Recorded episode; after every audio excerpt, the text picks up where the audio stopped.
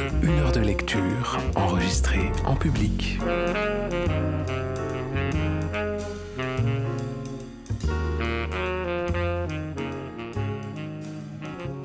Le jour où je me suis aimée pour de vrai, j'ai compris. Qu'en toutes circonstances, j'étais à la bonne place au bon moment, et alors j'ai pu me relaxer. Aujourd'hui, je sais que ça s'appelle estime de soi. Le jour où je me suis vraiment aimée, j'ai pu percevoir que mon anxiété et ma souffrance émotionnelle n'étaient rien d'autre qu'un signal quand je vais contre mes convictions. Aujourd'hui, je sais que ça s'appelle authenticité. Le jour où je me suis aimée pour de vrai, j'ai cessé de vouloir une vie différente et j'ai commencé à voir que tout ce qui m'arrive contribue à ma croissance personnelle. Aujourd'hui, je sais que ça s'appelle maturité. Le jour où je me suis vraiment aimée, j'ai commencé à percevoir l'abus dans le fait de forcer une situation ou une personne, dans le seul but d'obtenir ce que je veux. Sachant très bien que ni la personne, ni moi-même ne sommes prêts et que ce n'est pas le moment. Aujourd'hui, je sais que ça s'appelle respect. Le jour où je me suis aimée pour de vrai, j'ai commencé à me libérer de tout ce qui ne m'était pas salutaire. Personne, situation, tout ce qui baissait mon énergie. Au début, ma raison appelait ça de l'égoïsme. Aujourd'hui, je sais que ça s'appelle amour-propre. Le jour où je me suis vraiment aimée, j'ai cessé d'avoir peur, du temps libre, et j'ai arrêté de faire de grands plans. J'ai abandonné les méga projets du futur. Aujourd'hui, je fais ce qui est correct, ce que j'aime, quand ça me plaît, et à mon rythme. Aujourd'hui, je sais que ça s'appelle simplicité. Le jour où je me suis aimée pour de vrai, j'ai cessé, cessé, de chercher à toujours avoir raison et je me suis rendu compte de toutes les fois où je me suis trompée. Aujourd'hui, j'ai découvert l'humilité. Le jour où je me suis vraiment aimée, j'ai cessé de revivre le passé et de me préoccuper de l'avenir. Aujourd'hui, je vis au présent, là où toute la vie se passe. Aujourd'hui, je vis une seule journée à la fois. Et ça s'appelle plénitude.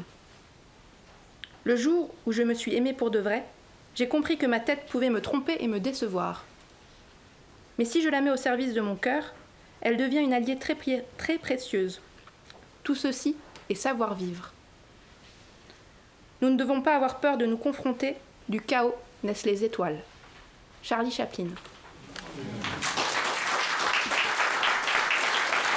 Le jeu où par Charlie Chaplin, par Cécile. Les mots ne sont pas innocents. Quand certains peuvent guérir, d'autres se logent profondément, provoquant émotion, tristesse, ire. Mais si les mots sont des armes, la tournure seule touche les âmes. Et certaines reproches sont fratricides, certaines questions s'apparentent au suicide. Une des questions qui se loge dans mon esprit depuis de longues années, la durée d'une vie, quel est mon rôle à jouer? Quelle est en ces lieux mon utilité? Si certains firent avancer notre monde, si certains font entendre les voix qui dans l'ombre grondent, certains éradiquent les maux et les fléaux, certains nous guident vers un avenir plus beau, mais certains n'ont ni ambition, ni rêve grandiose, certains n'ont ni royaume à défendre, ni cause, Certains n'aspirent à rien, enfin, tout du moins, à suivre tranquillement leur chemin. Je fais partie de ce lot hétéroclite, qui ne veulent aucun ennui avec les prétendues élites. Je suis un gars, me questionnant, et ne trouvant que peu de réponses. Les pingouins ont-ils des genoux? Oui, mais bien cachés dans leur ventre mou. Es-tu une belle personne? Assurément non, tu es un être sans retenue ni vergogne. Quelle est mon utilité en ce lieu? Voilà une question qui ne saurait se cacher de mes yeux car ni réponse, ni répartie acerbe ne me vient. Ce sont des mots que je crains. Car ce sont des mots qui démontrent mon impuissance, qui me prouvent froidement mon manque de sens. Je suis qu'un grain de sable, condamné à couler, un jour ou l'autre, dans le bas du sablier. Je. Je ne suis qu'un homme, un crétin la plupart du temps. Un gars qui ne sait faire qu'une chose, écrire constamment. Je n'ai ni talent ni connaissance, si ce n'est de savoir tenir un stylo. Je n'ai ni objectif grandiose, ni rêve fou. Je. Je n'ai qu'un stylo.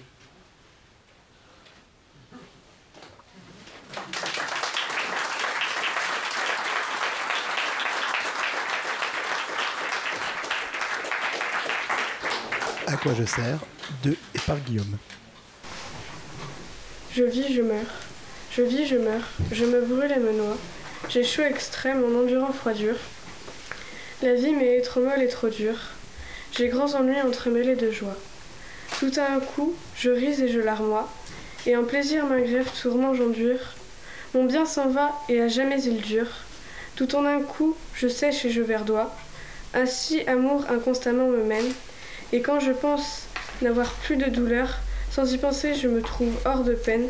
Puis quand je crois ma joie être certaine, et être au haut de mon désir et heure, il me remet en mon premier malheur.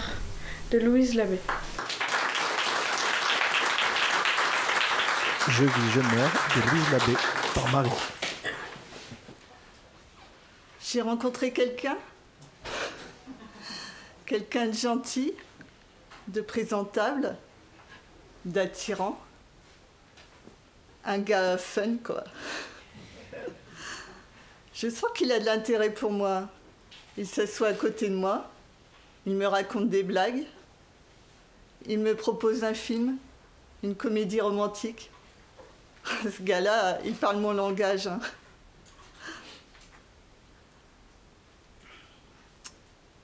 C'est là que je commence à me poser des questions. Est-ce que c'est le commencement de quelque chose?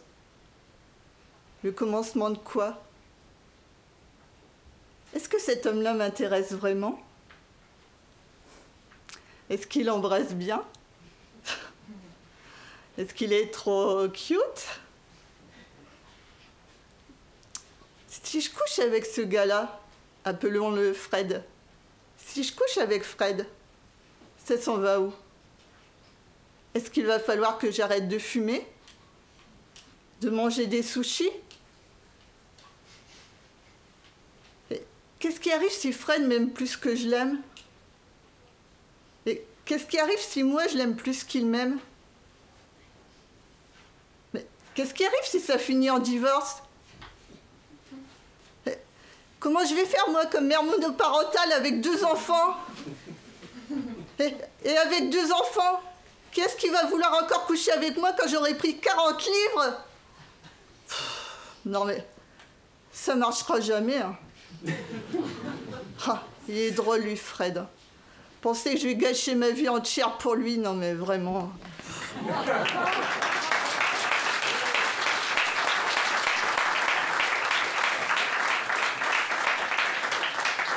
Alors c'était Conseil de sexe pour filles modernes de Peter Elliott West. Lecture par Nathalie. Lou la brebis. Il était une fois une jolie petite brebis qui s'appelait Lou. Mais son prénom la rendait très malheureuse, car tous les agneaux de son âge pensaient Lou, comme un loup dévoreur d'agneaux Lou, comme l'affreux grand méchant loup Ils avaient peur de Lou, et aucun ne voulait jouer avec elle. Le temps passa, les agneaux grandirent et Lou aussi, mais ce fut pire. Au lieu de la craindre, les petits moutons de son âge se moquaient d'elle. Hé, Lou, montre-nous comment tu hurles à la lune Dresse tes oreilles, montre tes dents pointues. Lou, Lou, grande méchante Lou, attrape-nous Et il ne voulait toujours pas jouer avec elle. Le temps passa, les petits moutons devinrent de jeunes béliers aux cornes dorées. Lou grandit elle aussi. C'était maintenant une ravissante brebis à la laine pâle et douce, comme un nuage. Hélas, chaque fois qu'un bélier tombait amoureux d'elle, son malheureux prénom le faisait fuir. Au moment où les yeux dans ses yeux, le bélier murmurait Je t'aime, loup. Il sursautait. Aimer un loup Il prenait alors ses jambes à son cou. Et Lou n'avait toujours personne avec qui jouer. Personne à qui confier ses secrets. Personne à câliner. Alors Lou alla trouver ses parents. Papa, maman, pourquoi m'avez-vous donné ce nom si dégoûtant? Parce qu'il nous plaît beaucoup, répondit son père. Mais parce qu'il chou, renchérit sa mère. Et moi alors? Vous pensez à moi en m'appelant comme ça?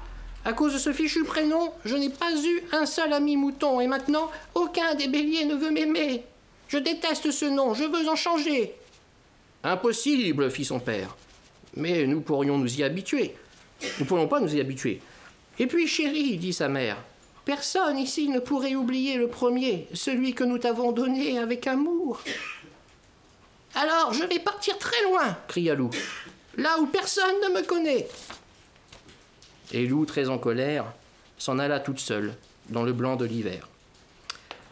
Elle marcha droit devant elle, sans s'arrêter et troua la neige de ses petits sabots bien cirés, jusqu'à ce qu'elle finisse par se sentir calmée. Je ferais mieux de rentrer maintenant, se dit-elle. Papa et maman vont être inquiets. Mais entre-temps, la nuit était venue, et Lou eut beau chercher, elle ne retrouva plus son chemin. Dans la nuit noire, impossible de voir le sapin tordu au coin duquel elle avait tourné. Et puis, la neige était tellement tombée que ses traces avaient disparu. Lou était complètement perdue. Il ne faut pas que je pleure, pensa-t-elle avec terreur. Un loup pourrait m'entendre. Elle réfléchissait à un plan pour prévenir ses parents quand, tout à coup, elle eut la plus grande peur de sa vie. Là-bas, dans l'encre de la nuit, deux yeux venaient de s'allumer. Deux yeux aux lueurs jaunes qu'elle connaissait. Les yeux d'un loup féroce qui allait la dévorer. Désespérée, elle se jeta dans la neige en bêlant. Ne me mangez pas, s'il vous plaît, s'il vous plaît. Mais les yeux jaunes ne bougeaient pas, ni le loup à qui ils appartenaient. Méfiante, Lou fit un pas de côté pour s'en aller. Toujours rien. Elle aurait dû en profiter pour fuir, mais Lou était curieuse. Il y avait là quelque chose qui l'intriguait. À nouveau, elle regarda attentivement les deux yeux jaunes. Et elle vit une larme y briller. Des larmes dans les yeux d'un loup? Jamais elle n'aurait cru que cela pouvait arriver. Lou fit prise de pitié. Euh, ça ne va pas? demanda-t-elle d'une toute petite voix. Non gémit le loup. Mais pourquoi? C'est à cause de mon nom. De votre nom? Non. Si, mes parents qui sont du Midi m'ont appelé Ange. Ange, vous pensez? Pour un loup, c'est un nom impossible à porter. Et ça me rend si malheureux. Vous êtes sérieux? C'est fou Moi, mes parents m'ont appelé loup. Ange, le loup éclata de rire. Loup la brebis sentit son cœur frémir. Ils se serrèrent l'un contre l'autre pour se réchauffer. Et toute la nuit, ils se racontèrent des secrets. Et toute la nuit, ils se racontèrent toujours des secrets. Enfin, ils avaient un ami. Bah, ils en profitent. Hein. Quelqu'un à qui parler. Quelqu'un qui les comprenait. La nuit pâlit, l'aube se leva et chacun dut repartir de son côté. Le cœur léger, Lou s'en alla dans la neige craquante. Au sapin tordu, elle agita une dernière fois la main vers Ange, qui n'était plus qu'un tout petit point noir. Puis elle tourna au coin. Lou a retrouvé son troupeau. Ange est retourné dans sa horde. Ils ne sont, se sont jamais revus, mais ils s'écrivent régulièrement, une fois par an, tous les hivers, comme une sorte d'anniversaire. Parce que tout a changé depuis ce jour-là. Aux dernières nouvelles, Ange est amoureux d'une jeune louve aux yeux bleus. Quant à Lou, elle a trouvé son bélier charmant. Ils ont déjà trois enfants, trois beaux agneaux tout blancs qui s'appellent Rimoc, Pernule et Fastir. Des prénoms choux et qui ne veulent absolument rien dire. Merci. Karine Cérès, Lou la brebis, lu par Benoît. Hey, bonjour, ça va vous? Je voulais vous poser une question. Ça vous est déjà arrivé Ça vous est déjà arrivé d'être triste pour n'importe quelle raison Et ça vous est déjà arrivé de relativiser et de sombrer de tomber tellement bas que la seule chose qui pouvait vous laisser vous concentrer était un couteau. Ça vous est déjà arrivé de garder un secret. Un secret tellement lourd et dur qu'il vous a valu mentir à plusieurs reprises. Et ça vous a déjà arrivé de vous détester à tel point que vous voir devant un miroir vous donner la nausée. Ça vous est déjà arrivé de vous faire passer pour quelque chose que vous n'êtes pas. Ça vous est déjà arrivé de vous cacher dans un monde fictif parce que vous avez peur de la réalité Moi, ça m'est déjà arrivé. Et ça m'arrive encore. Pour vous mettre une image en tête, de ce qui m'est arrivé. Imaginez-vous dans une forêt. Vous commencez à marcher. Et dans cette forêt, quelquefois vous tombez, mais vous vous relevez sans problème, sans difficulté. Puis vous commencez à avoir des points de repère, à vous amuser même.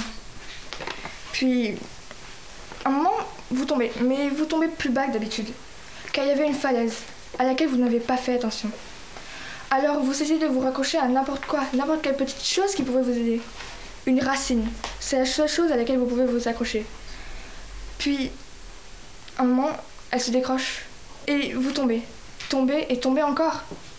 Et vous vous écrasez, puis vous êtes cassé.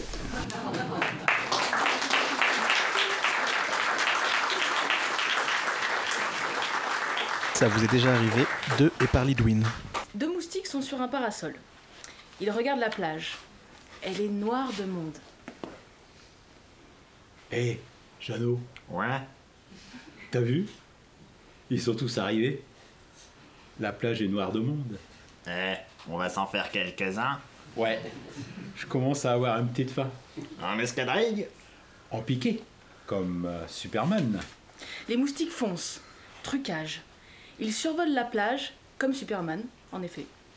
Quel temps aujourd'hui T'as raison. Dans toute ma vie de moustique, j'ai jamais vu un soleil pareil. Oh T'as vu la plage? Ils sont serrés comme des sardines. Oh, des dents Toute cette viande blanche Ah, mais c'est vrai qu'on est à Pamplonne. Ils sont tous à poil. Quel panard Comme ça, on peut piquer où on veut. Y a pas de limite. Bon, tu, tu commences ou je commence? On tire à pile ou face Ils sont des milliers. Ouais, on va pas s'emmerder à tirer à pile ou face, hein. On fonce dans le tas. Non, justement C'est parce qu'ils sont des milliers On va pas foncer dans le tas. On peut se permettre de choisir. T'as raison. Voyons voir. Oh, le gros là-bas, qui se passe de l'huile. Ah, j'aime pas l'huile solaire, hein. C'est dégueulasse, t'en as plein la trompe Ah, je déteste pas. Ah, t'es un vrai vicieux, toi Quel genre de moustique pervers Non, mais j'aime bien les trucs gras. Tu sais ce que j'aime, moi? Quand c'est tout rouge, le mec a pris un coup de soleil. Ah ouais, j'aime bien aussi. Le mec, tu le piques. Il veut t'écraser, il se fout une baffe sur son coup de soleil, ça lui fait deux fois plus mal. Ah, c'est bien, c'est bien ça. C'est rouge, ça fait une cible. Tu fonces au pas, au pi, tu, f- tu, tu fonces, tu piques et paf, ça devient tout blanc à l'endroit où t'as piqué. Et là, tu vois ton œuvre. Au milieu du rouge, tu vois le blanc. Ah, t'es marrant, toi. Quand tu piques, après tu regardes où t'as piqué. Alors, remarque, t'as raison, ça double le plaisir. T'es un malin. Un peu. Tu sais comment on m'appelle moi? Non. Grosse cloque. Quoi? C'est toi, grosse cloque? Je veux. Je suis le roi de la coque. Bon, on y va? Ok. Regarde là, le, le gros qui se passe de l'huile. Tu vas voir le travail. Je le pique à l'épaule gauche, tu me suis? Ouais. Il veut m'écraser avec sa main droite. Pour frapper son épaule gauche, il lâche sa bouteille d'huile et à tous les coups, elle tombe sur le casse-croûte du môme. Ah, c'est grand ça. Attends, je vais avec toi. Tu piques le gros huileux à l'épaule gauche et pendant qu'il essaye de t'écraser, je le pique sous l'aisselle droite. Ah ouais, c'est bien. Et comme il veut m'écraser aussi, il lève le bras droit. Il fout son coude dans le blaire dragon à sa gonzesse. Qui se relève d'un bond sans comprendre et qui marche sur la bouteille d'huile. Et qui glisse. Et qui tombe sur le môme. Qui lâche sa tartine, qui tombe dans le sable. Du côté du beurre. Quel pied Bon, allons-y. Ils volent au-dessus des gens. On voit les moustiques atterrir sur le dos d'un gros mec huilé. Pas de bruit, tu vois C'est bon sur le gras. Vas-y, GG. Attention, je pique. Ils piquent et s'envolent. À moi. Ils s'envolent également. On voit vaguement un corps de gros huilé bouger et l'on retrouve les deux moustiques qui regagnent leur parasol.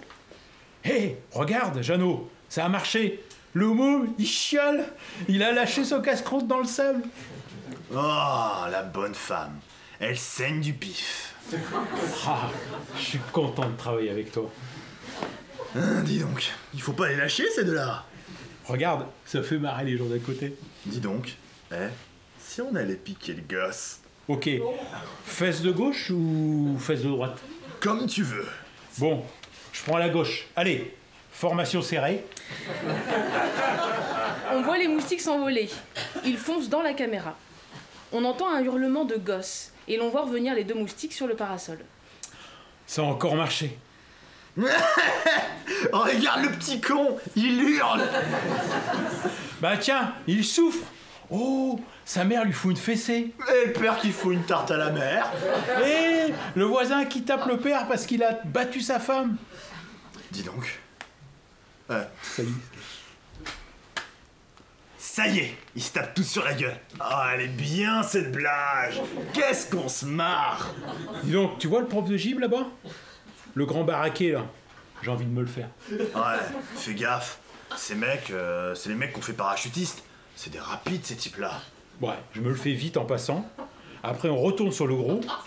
Je vais le piquer sur la joue et ça lui fera un gros bouton. GG s'envole. On reste sur Jeannot qui suit la manœuvre de son pote. Il a l'air inquiet. GG revient. Mais dis donc, tu l'as échappé belle là. Ouais, il a failli m'avoir, le salaud. T'as vu la cloque? Magnifique, j'aurais pas fait mieux. Bon, ouais, moi j'ai piqué la grosse là-bas. Où ça? Eh, sur Anibar. Il s'envole. À l'inverse de précédemment, on reste sur GG qui suit inquiet la trajectoire de Jeannot. Puis on entend une claque et la petite voix de Jeannot. GG Elle m'a eu Je vais canner J'arrive, Jeannot, tiens bon. Non, ne viens pas Elle est très rapide, elle a dû faire l'Afrique Je vais te venger. On voit GG qui décolle. On le retrouve en train d'atterrir sur une peau de dos de grosse dame. Euh,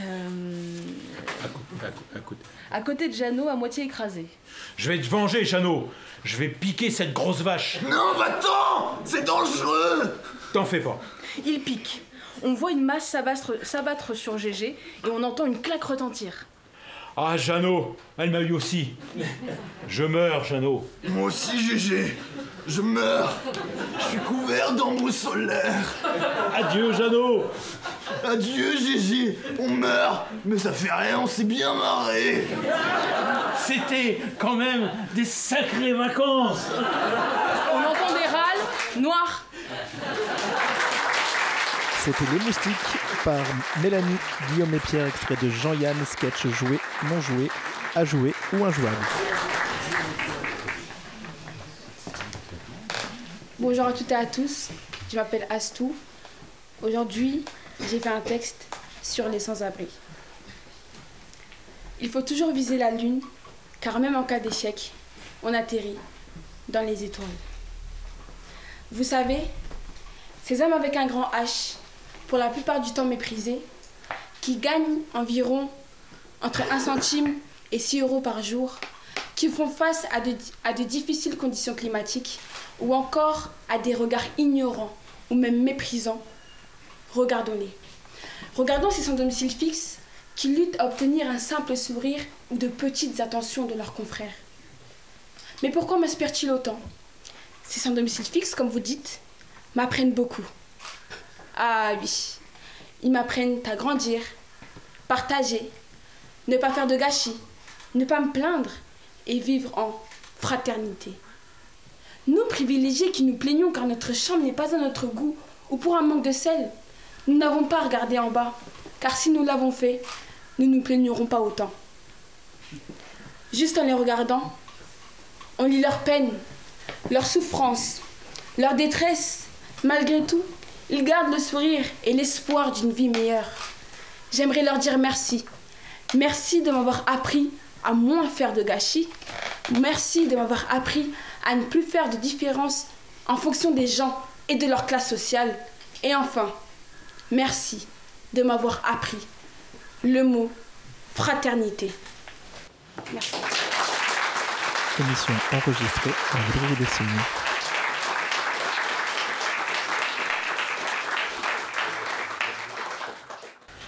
Areski, Qu'est-ce qu'il y a t'as pas entendu un truc bizarre Ouais, si. Qu'est-ce que c'est? C'est le gaz. C'est le gaz de l'appartement en dessous. Des fois, il y a des fuites. Alors ça s'accumule. Puis il y a une étincelle, ça explose. C'est normal. Et qui dit explosion dit détonation, d'où le bruit que tu as entendu tout à l'heure. Voilà.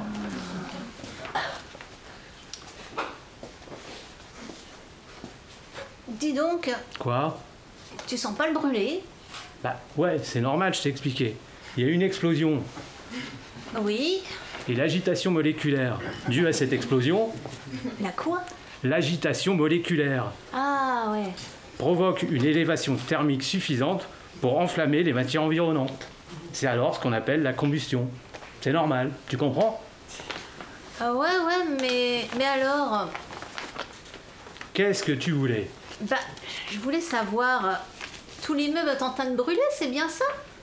Mais oui, écoute, les matières qui ont servi à la construction de cet immeuble sont très fragiles, tu comprends? C'est normal parce que de toute façon, il n'y a que des familles d'ouvriers et des étrangers, et quelques improductifs. Ouais. Alors le feu s'empare très facilement des matières. Ça se propage, nous sommes donc en présence d'un incendie. Ah, un incendie. C'est normal. D'accord. Areski, Qu'est-ce qu'il y a encore? tu sens pas comme si on commençait à tomber un peu? Écoute, écoute, essaye de comprendre. C'est très simple. Oui, Tu te souviens de la combustion? Oui, La destruction d'immeubles par les flammes? Oui. Bon, ça veut dire qu'en dessous, les murs et des étages ont disparu et que nous ne sommes plus soutenus par rien. Or, une chose qui n'est plus soutenue par rien tombe. C'est ce qu'on appelle la pesanteur. C'est normal. Ah ouais. Mais alors, euh, on va tomber du 15e étage? Ben ouais, c'est tout à fait normal. C'est l'attraction terrestre. D'accord. Euh, Areski, excuse-moi. Quoi? Pardon, mais je pense à un truc. On va pas mourir dans une minute? Brigitte, tu es fatigante. Non, mais on est en train de tomber. Or, tout corps tombe à une vitesse définie. Oui.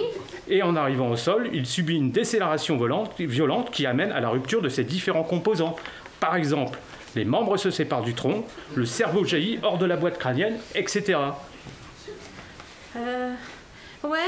Dans ces conditions de déconnexion, il est évident que le phénomène de vie ne peut que se maintenir, c'est normal. Tu comprends?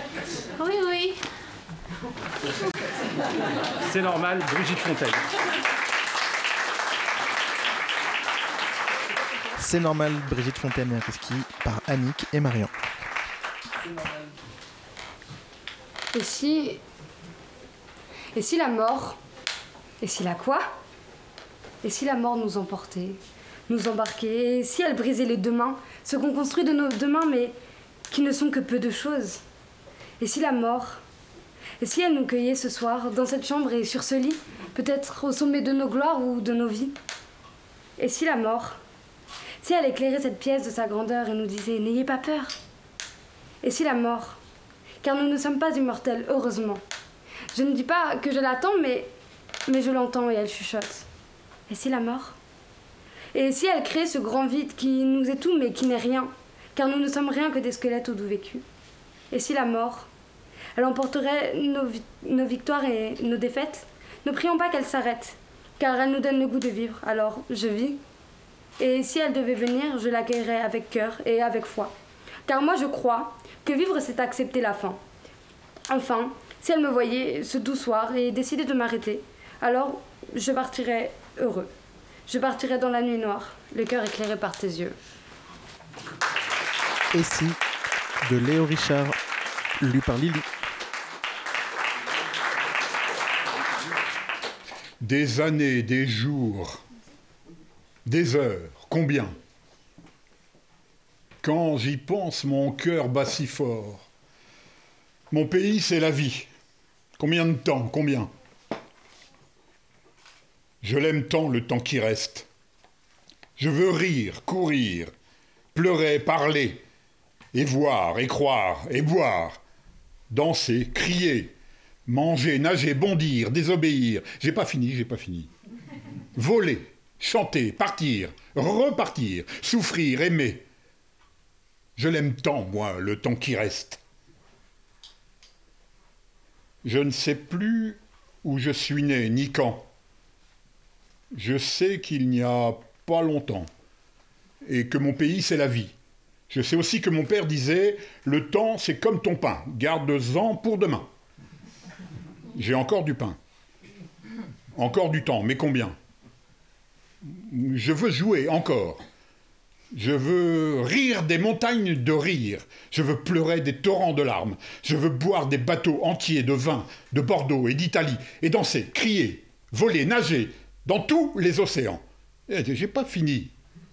J'ai pas fini. Je veux chanter. Je veux parler jusqu'à la fin de ma voix. Je l'aime tant, moi, le temps qui reste. Combien de temps Combien de temps encore? Oh, Des années, des jours, des heures, combien?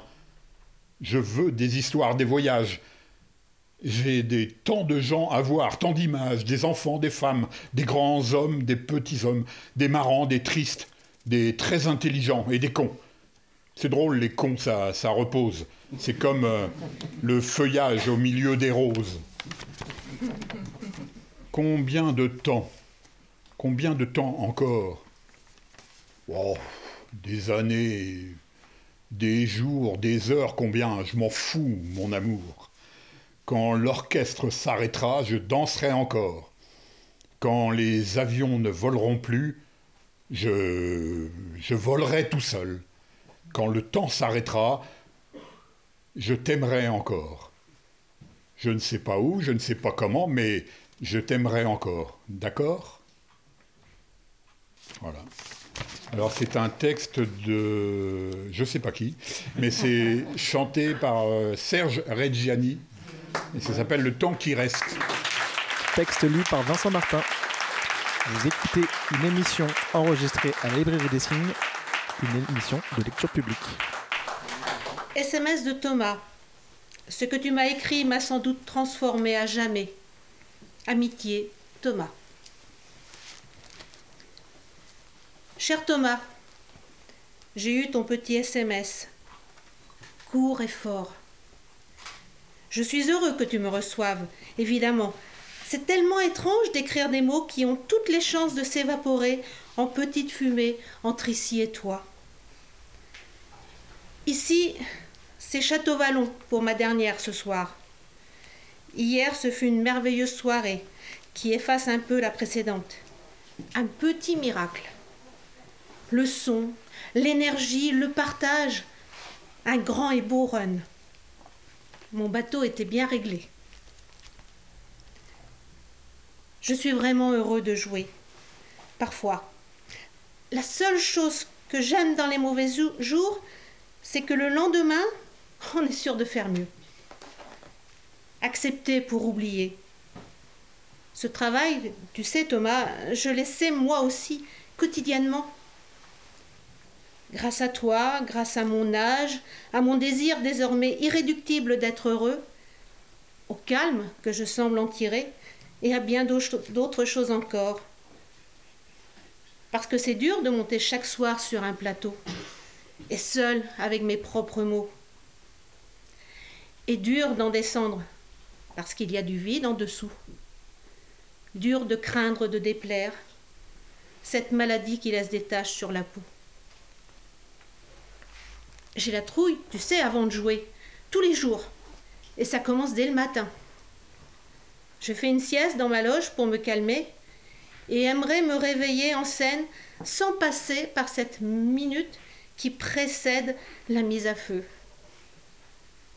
La minute des insectes, ceux de la tombée du soir, que je tente de chasser par de grands mouvements respiratoires les insectes de la peur qui me ramollissent un peu les guiboles. Quand la nuit, quand la lumière inonde le plateau qui n'attend plus que moi. C'est à cette seconde-là que je vais chercher le courage pour le sortir de ses gonds. À cette seconde, j'arrache les montagnes de leur socle pour simplement faire le métier que j'ai choisi. Je déteste cette seconde.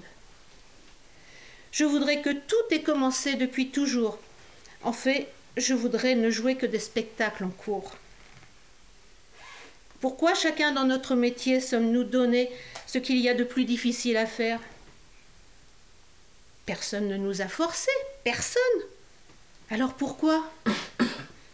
Parce qu'on aime les défis, qu'on aime se faire mal Ou bien a-t-on besoin de se faire mal pour se justifier d'être là? Pourquoi?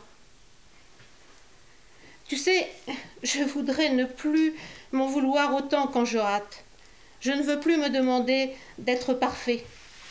Je ne veux plus croire que tout le monde me le demande. Personne ne me le demande. Personne. Juste moi. Et c'est trop. C'est d'une grande prétention pour un homme de se surévaluer. Si, à partir d'aujourd'hui, nous appelions l'échec la victoire à l'envers, cela pourrait peut-être nous calmer, non? Je veux vieillir avec le sourire. C'est mon projet, mon pote. Mon projet non violent. Se délester du pondéral mental et cérébral qui encombre le cervical et le vertébral et qui salit la joie. Ces poids dont nous pèsent, ils nous courbent. La joie d'être partout, mais notre vanité la bouffe. Être nu, nu devant le monde, nu et sans protection, disponible. Danser infatigablement, invieillissablement.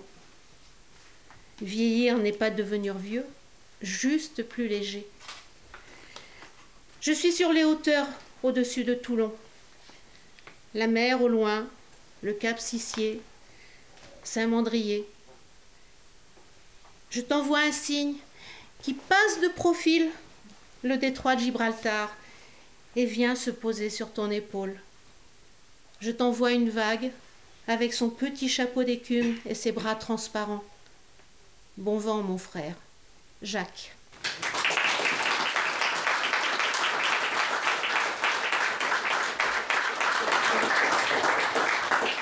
Échange épistolaire de Jacques Gamblin et Thomas Coville. Lu par Régine.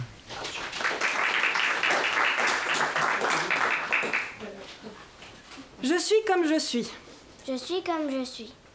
Je suis faite comme ça. Quand j'ai envie de rire, Oui, je ris aux éclats. j'aime celui qui m'aime. Est-ce ma faute à moi? Si ce n'est pas le même, que j'aime à chaque fois? Je suis comme je suis. Je suis faite comme ça. Que voulez-vous de plus? Que voulez-vous de moi? Je suis faite pour plaire. Et n'y puis rien changer. Mes talons sont trop hauts, Ma taille trop cambrée mes seins beaucoup trop durs. et mes yeux trop cernés. Et puis après, Qu'est-ce que ça peut vous faire? Je suis comme je suis. Je plais à qui je plais. Qu'est-ce que ça peut vous faire? Ce qui m'est arrivé. Oui, j'ai aimé quelqu'un. Oui, quelqu'un m'a aimé. Comme les enfants qui s'aiment, Simplement savent aimer. aimer, aimer. Pourquoi me questionner? Je suis là pour vous plaire. Et n'y puis rien changer.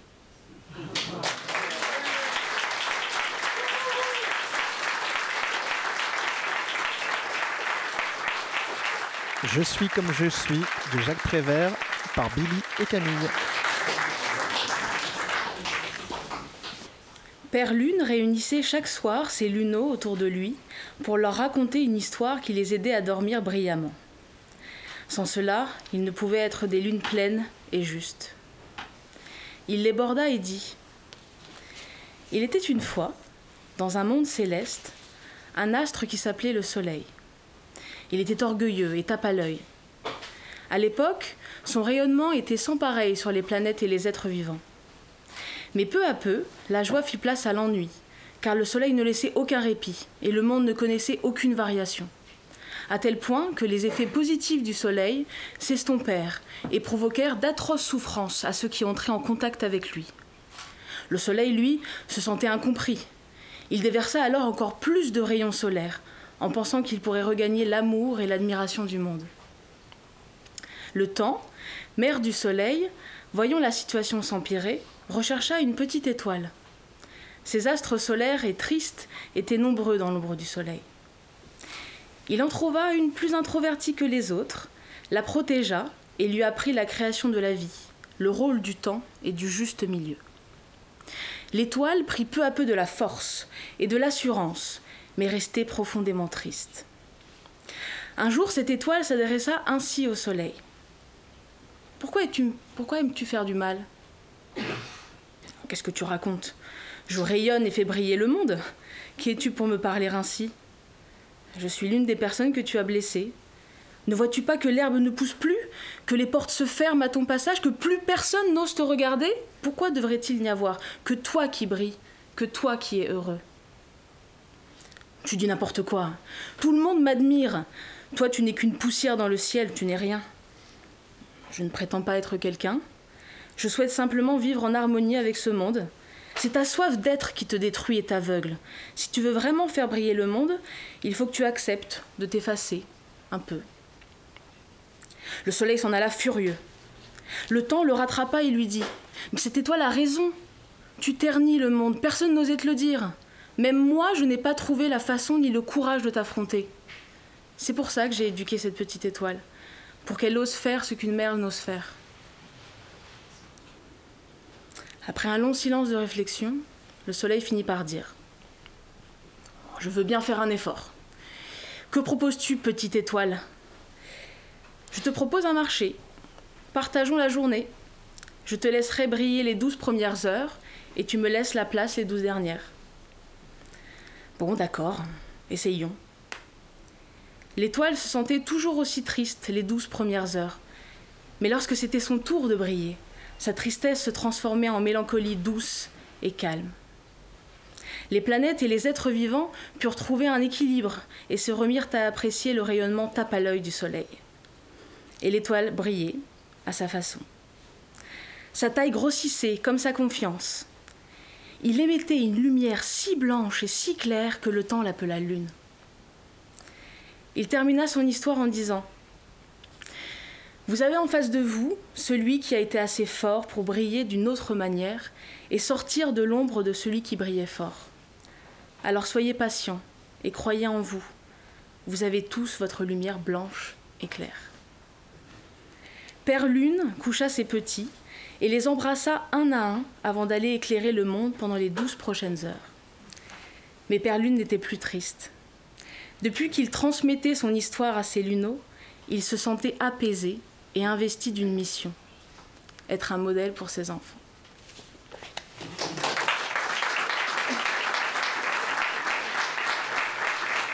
Texte écrit et lu par Mélanie et le titre c'est Old Girl. Je devais parler.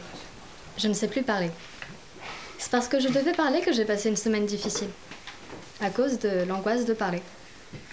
Je devais parler le dimanche suivant, à la radio. Peu importe de quoi, je devais parler, c'est tout. Comment avais-je pu me laisser tomber dans ce piège? Peut-être parce qu'il est plus simple de consentir. Il faut moins de mots pour un consentement que pour un refus. Refuser, c'est parler. Je ne sais plus parler. Je ne sais plus parler, c'est une phrase que j'ai lue dans les œuvres d'Arthur Rimbaud. Je ne me souviens pas très bien. Dans la saison, sans doute dans la saison. Il y a beaucoup de formules vraies dans cette saison. Je rechercherai. Pour refuser, il faut beaucoup de mots. S'il suffisait de dire non, ce serait simple. Au début, j'arrive toujours à dire non. Ça commence donc toujours bien pour moi. Cette fois encore. Le producteur de cette émission de radio, je l'entends encore me demander Pourquoi non? Pourquoi non? Comme si je savais pourquoi je ne peux pas parler.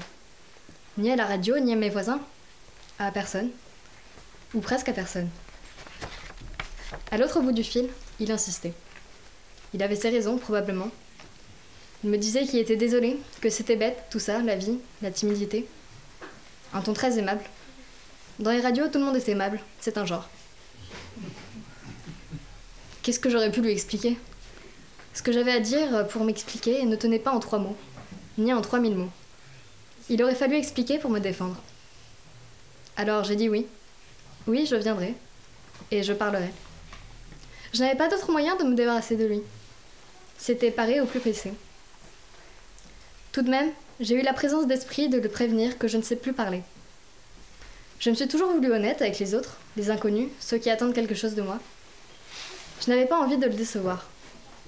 Dans ma vie, j'ai déçu beaucoup de gens, comme ça, en passant, sans m'en apercevoir. Je me souviens lui avoir dit que je ne sais pas parler, et j'ai encore dans l'oreille sa voix qui me répondait que ça n'avait pas d'importance. Pas d'importance pour qui? C'était deux mois avant l'émission. Ces gens-là prévoient et programment deux mois avant le moment, longtemps à l'avance. Bien, deux mois de gagner. J'avais le temps. Je me suis dit que j'avais le temps. J'étais soulagée.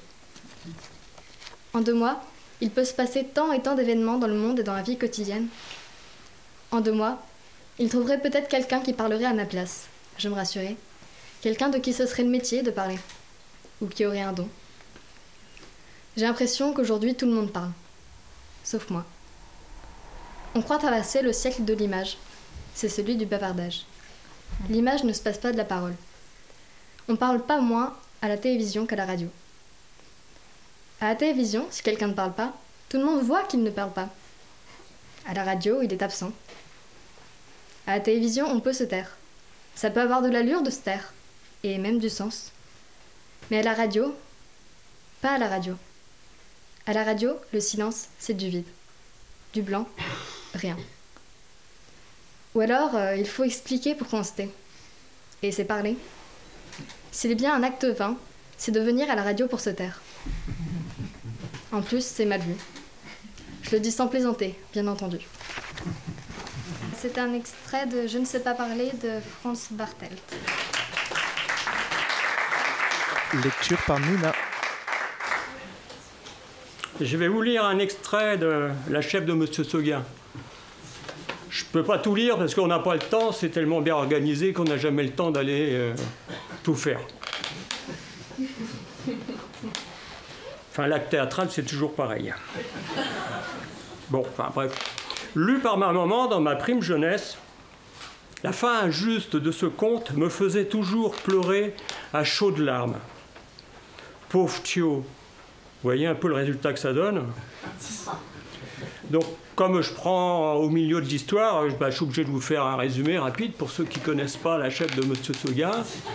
Euh, c'est une très très très très jolie chèvre qui était la propriété de Monsieur Seguin. Et puis elle voyait bien que l'herbe euh, dans la montagne au-dessus était tellement belle, tellement appétissante qu'elle préférait bien, qu'elle avait envie d'aller euh, grimper dans cette montagne pour pouvoir profiter de cette belle herbe. Donc Monsieur Seguin a été jusqu'à l'enfermer. Donc elle a eu comme il y avait une petite fenêtre, elle a pu passer par cette petite fenêtre et grimper dans la montagne. Donc, je prends l'histoire euh, en cours de route.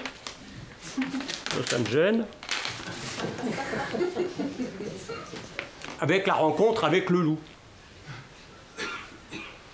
Soudain se fait un hurlement dans la montagne. Ouh, ouh Elle pensa au loup. De tout le jour, elle n'y avait pensé.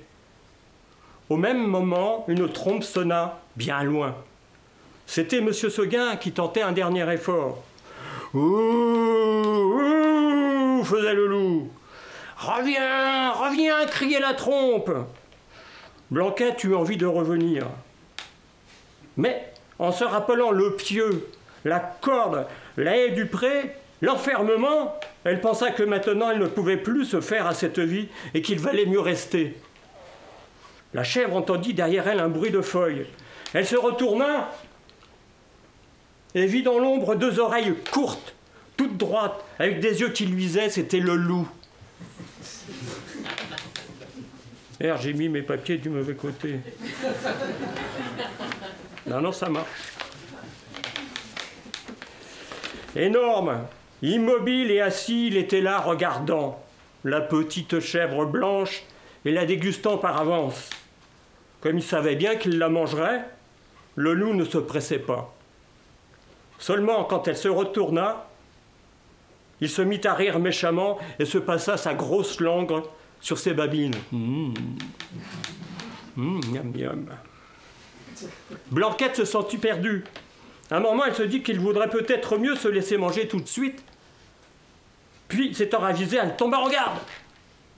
La tête basse et les cornes en avant.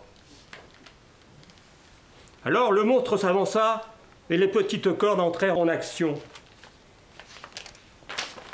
Ah, la brave chevrette, comme elle y allait de bon cœur. Plus de dix fois, elle força le loup à reculer pour prendre haleine. Pendant ces trêves d'une minute, la gourmande cueillait un brin d'herbe. Puis elle retournait au combat. Vaillante. Cela dura toute une nuit. De temps en temps, la chef de M. Seguin regardait les étoiles, dansait dans le ciel clair et se disait Oh, pourvu que je tienne jusqu'à l'aube. L'une après l'autre, les étoiles s'éteignirent. Blanquette redoubla de coups de corne, le loup de coups de dents. Une lueur pâle parut dans l'horizon. Le chant d'un coq enroué monta d'une métairie. Enfin, dit la pauvre bête, qui n'attendait plus que le jour pour mourir. Et elle s'allongea par terre, dans sa belle fourrure blanche, toute tachée de sang. Alors le loup se jeta sur la petite chèvre. Ah non, ça va pas recommencer cette histoire, il y en a marre Je vais pas me remettre à chialer devant vous, là Hein? Faut que ça s'arrête La fin. Ah non, il y en a marre. Ben voilà ce que ça vient de dire. Je vais pas me mettre à chialer. Bah ça aussi. Alors la chèvre, elle est fatiguée, épuisée, allongée dans l'herbe. Et le loup tournait autour, la dégustant des yeux. Mmh, mmh, je vais me la taper. Hein, je vais la bouffer toute crue. Ah Allez, Blanquette, réveille-toi. Maintenant que tu as mangé de l'herbe de, l'herbe de la montagne, tu es forte maintenant. Tu peux le faire. Alors le loup, tranquille, tournait toujours autour de la chèvre pendant qu'elle se retapait dans les cordes. Petit à petit, elle se redressa. Le loup, inconscient, la regardait en se marrant. Ah, quel idiot Et paf Et paf Oh, le loup essaie, hop, loupé. Et bien loupé. Et paf Et paf Et paf Et paf Et paf.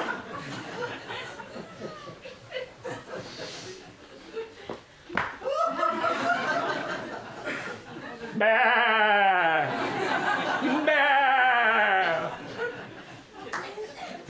Et le loup Euh, les loups, non les loups. Et la chèvre retrouva un troupeau de chamois et fit une nouvelle vie. Alors, c'était Ma chèvre de Monsieur Seguin par Marc. Et Marc a utilisé des chaussettes euh, accrochées à ses mains, une chaussette blanche et une chaussette noire pour euh, jouer euh, donc, euh, le loup et la chèvre. Alors maintenant, je vais vous lire une recette euh, comment cuisiner la... Non, pas la chèvre. si j'avais su. Les tournes d'eau. Donc les tournes d'eau, certains d'entre vous ne le savent peut-être pas, sont taillés dans les parties minces du filet.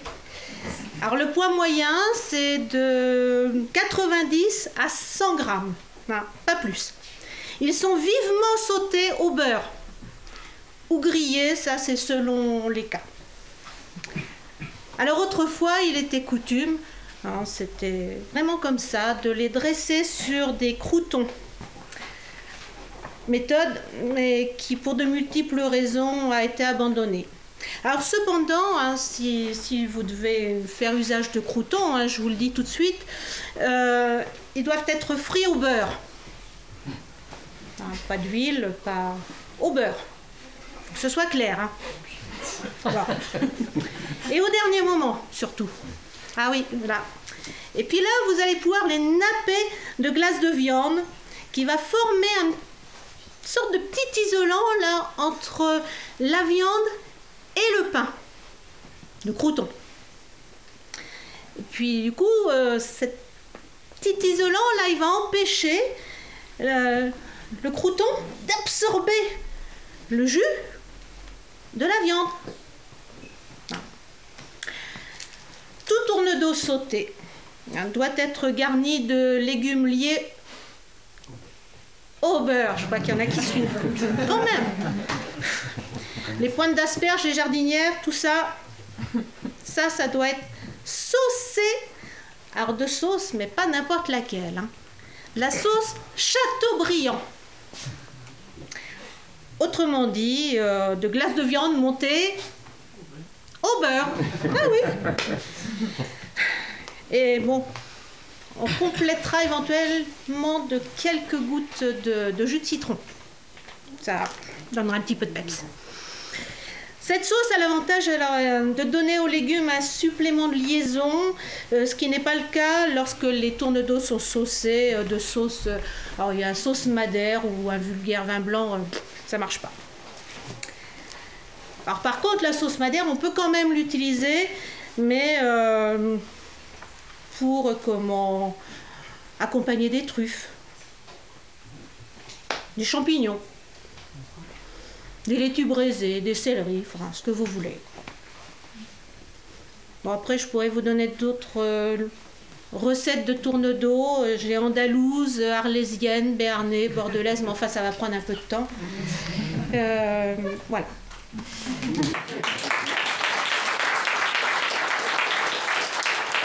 Des tourneaux d'eau, proposés par Régine. Recette de Monsieur Escoffier. Dieu. Si j'étais Dieu. Ça, c'est quelque chose. Tout refaire, tout chambouler, tout recommencer. Pas seulement la politique et le social, et les climats, les déserts, la faim, le meurtre, la bêtise et la laideur, la guerre, la terre trop sèche, Vénus trop chaude, Jupiter trop froid. Pas seulement l'amour et la haine, le sexe et le sang, l'homme et la puce, tout le reste, le pensable, tout, tout, Tout. Si j'étais Dieu, je pourrais commencer, je ferais chanter les arbres et fleurir les oiseaux. Je suis Dieu. Je suis. Seul. Total. Nulle part, car il n'y a pas encore d'espace. Jamais, car il n'y a pas encore de temps. Il n'y a que je. Seul. Je suis. Je suis Dieu. Je suis tout. C'est-à-dire rien, car il n'y a rien. Je pense le tout du rien. Je suis tout, c'est-à-dire la totalité de rien. Ce n'est pas possible. C'est un état impossible, contradictoire, explosif. J'explose en rien. Big Bang. Si j'étais Dieu, devant la terre en chantier, naturellement, je referais la France. Puisque je serais un Dieu français. Refaire l'univers en commençant par la France, après tout, c'est pas un si mauvais départ. La France. Qu'est-ce qui ne va pas dans ce pays? Ça saute aux yeux, c'est l'hexagone. Il y a trop d'angles, ça accroche partout. Les Bretons se sentent rejetés à la mer, les Corses laissés à la traîne comme un canot au bout d'un fil. Je fais une France ronde, sans aucune injuste inégalité de pourtour, parfaitement circulaire. Et pour mettre la capitale à égale portée de tous les points de la circonférence, je l'installe au centre, à Clermont-Ferrand. Avantage supplémentaire, puisque les présidents de la République naissent en Auvergne, ils auront ainsi moins de chemin à faire pour arriver au pouvoir. Puis je plante dans le cratère du Puy de Dôme un axe vertical invisible autour duquel je fais doucement pivoter la France. Elle tourne sur elle-même dans le sens des aiguilles d'une montre. Que ce ne soit plus toujours les mêmes au sud, les mêmes au nord, les mêmes qui se chauffent au soleil, les mêmes qui respirent les brouillards. Grâce à la rotation, chaque rivage de la France sera à son tour la côte d'Azur. Et les cultures changeront en même temps que les climats. Il n'y aura plus d'infortunés vignerons du Midi, obligés pour subsister d'aller à la chasse aux gendarmes. Après avoir cultivé la vigne, les habitants du sud-ouest cultiveront l'artichaut au nord-ouest, puis la betterave au nord-est, puis le houblon à l'est. Peut-être s'apercevront-ils alors qu'ils n'étaient pas les seuls pour qui la terre était basse et les marchés capricieux. Oui, décidément, cette France pivotante, c'est excellent. Je vais arrondir toutes les nations. Voilà qui est fait. Comment N'en ai-je pas eu l'idée plus tôt? La forme circulaire en mouvement est la seule qui permette un équilibre général. Je l'ai adoptée pour toute ma création, depuis l'atome jusqu'aux astres, et j'avais négligé les continents. Ces états biscornus, coincés les uns dans les autres, ne pouvaient qu'essayer d'obéir à la loi universelle qui ordonne arrondissez-vous. Et ils ne pouvaient s'arrondir qu'aux dépens des voisins, qui cherchaient à en faire autant. Voilà. Voilà la cause inévitable des guerres. Alors j'ai divisé l'URSS en 30, la Chine en 15, les États-Unis en 20. Plus de grands qui n'ont qu'une idée. Avaler les petits pour devenir plus grand que le grand en face afin de l'avaler aussi. Et pour empêcher les morceaux de se recoller à leur mouvement circulaire, j'ai ajouté un déplacement général. Voilà enfin les nations en marche. Poussées par les vents et les courants, elles font des rondes et des spirales, vont du nord au sud, ondulent le long de l'équateur, connaissent un pôle après l'autre. Pour empêcher les collisions ou les abordages volontaires, j'ai ajouté la loi d'attraction universelle, une petite loi particulière de répulsion qui fait qu'elles ont toujours tendance à s'éloigner l'une de l'autre. Les diverses répulsions réciproques font qu'aucune ne peut jamais rester en place. Cela entretient d'une façon imprévisible le mouvement général et rendra très difficile les guerres d'invasion. Je ne pense pas que ces différentes mesures soient suffisantes pour assurer la paix mondiale. Rien n'est impossible à la mauvaise volonté de l'homme. Il inventera le moyen de jeter l'ancre, d'immobiliser son territoire sous le meilleur climat, de sauter sur le territoire voisin pour y faire régner sa tyrannie, de bousculer les petites îles rondes ravissantes pour les envoyer se faire geler au au pôle sud. Périodiquement, donc, aussi souvent qu'ils rendront mon intervention nécessaire, je rassemblerai en un même lieu, peut-être au sommet du Sinaï, tous les chefs d'État, tous les chefs politiques, tous les chefs syndicaux, tous les chefs de guerre, tous les chefs d'industrie, tous les chefs d'église et tous les inventeurs d'idéologie. J'enfermerai ensemble tous ces puissants, ces penseurs, ces dirigeurs, ces organisateurs, ces meneurs dans une machine à laver contenant du pétrole et du Coca-Cola et de la lessive anti-redéposition. Et après le douzième rinçage, je les laisserai sécher, les obligerai à entendre pendant 48 fois 48 heures sans interruption la lecture de Capital. De nouveau la lessive, Puis 48 fois 48 heures de Mein Kampf. puis la lessive, Puis 48 fois 48 heures la Constitution des États-Unis et la Déclaration des droits de l'homme. lessive, 48 fois 48 heures le petit livre rouge de Mao. lessive, 48 fois 48 heures le catéchisme. lessive. Je les laisserai dormir un peu. En se réveillant, ils trouveront à leur chevet un exemplaire du journal Le Monde, qu'ils devront lire et relire jusqu'à ce qu'ils puissent le réciter par cœur. Il y aura des agonisants. Je les ranimerai et les ferai tous participer au spectacle dont ils ne sont d'habitude que les producteurs. C'est-à-dire qu'ils éprouveront véritablement dans leur chair les sensations de chaque épisode. Je commencerai par 1000 Verdun et 1000 Hiroshima. J'y ajouterai 1000 libérations du Cambodge. 1000 goulags. 1000 Dachau. Mille inquisitions. Mille garrots. 1000 pelotons d'exécution. 1000 tortures. Euh, et pour leur donner le sens du social. 10 000 métros à l'heure de pointe. Et 10 000 semaines de tollerie chez Renault. Le tout dans la même journée. Et pour leur rappeler leur- la solidarité entre les sexes, 1000 accouchements dans la douleur. 10 000 viols. Et 100 000 mâles subis dans- sans plaisir. Le tout en une heure. Je ranimerai ceux qui auront succombé et je dirai à tous Je vous ai pardonné une fois, parce que mon fils m'avait dit ils ne savent pas ce qu'ils font. Maintenant, vous savez ce que vous faites. il ne vous sera pas pardonné deux fois.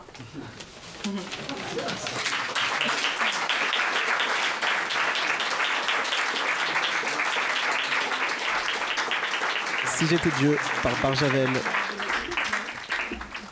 Au revoir. Je suis le mot épilogue. C'est pour ça que je vous dis au revoir. C'est ma mission. Aucun autre mot n'a le droit de dire au revoir. Même les mots voir et revoir n'ont jamais le droit de dire au revoir. Car dire au revoir, c'est déjà être dans l'épilogue. C'est-à-dire au-delà de la fin, de la station terminus, de la conclusion, de la dernière séance, de la chute et du dénouement. Donc, au revoir. Comme vous voyez, je suis un mot clôtureur. Je balaye la pièce après la fête. J'aère la baraque. Je ferme la porte à clé et je mets la clé sous le paillasson. Voilà. Maintenant, il n'y a plus rien à dire, rien à ajouter. Après moi, c'est le silence, la pause. Les mots resteront muets, iront se coucher, se recroqueviller dans le ventre du langage, couver un temps, sans mot dire, sans bruit, jeune total, noir, précipice, néant régénérateur, attente, sevrage métaphysique. Je ne veux plus rien entendre.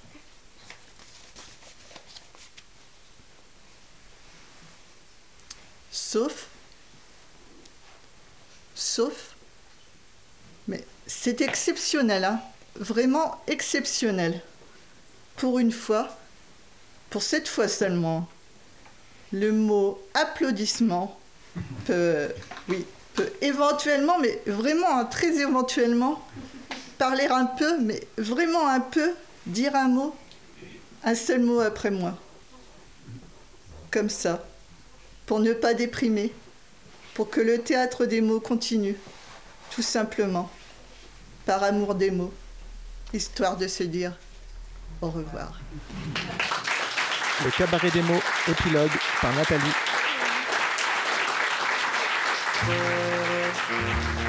C'était l'émission de lecture publique par les acteurs de l'atelier théâtre du Port de l'Eau, enregistrée à la Librairie des Signes. Retrouvez cette émission en réécoute sur www.graphite.net ou sur la page Facebook de la radio.